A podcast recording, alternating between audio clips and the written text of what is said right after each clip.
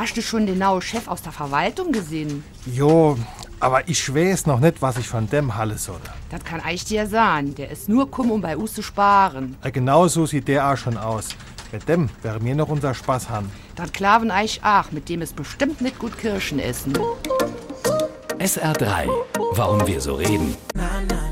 Wie man schwätze.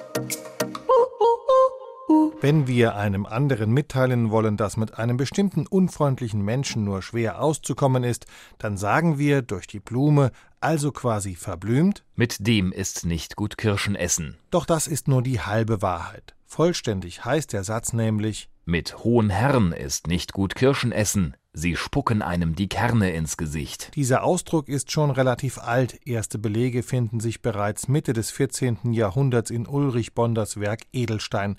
Dort hieß es allerdings noch, sie werfen einem die Stiele in die Augen. Doch was hat Unfreundlichkeit oder Miesepetrigkeit mit der süßen Kirsche zu tun? Kirschen waren früher noch richtig wertvoll und teuer. Nur in den Gärten von Adeligen oder in Klostergärten gab es Kirschbäume. Mit ihm ist nicht gut Kirschen essen, war als Warnung für den kleinen Mann vor dem Hochmut der Reichen und Mächtigen gemeint. SR3.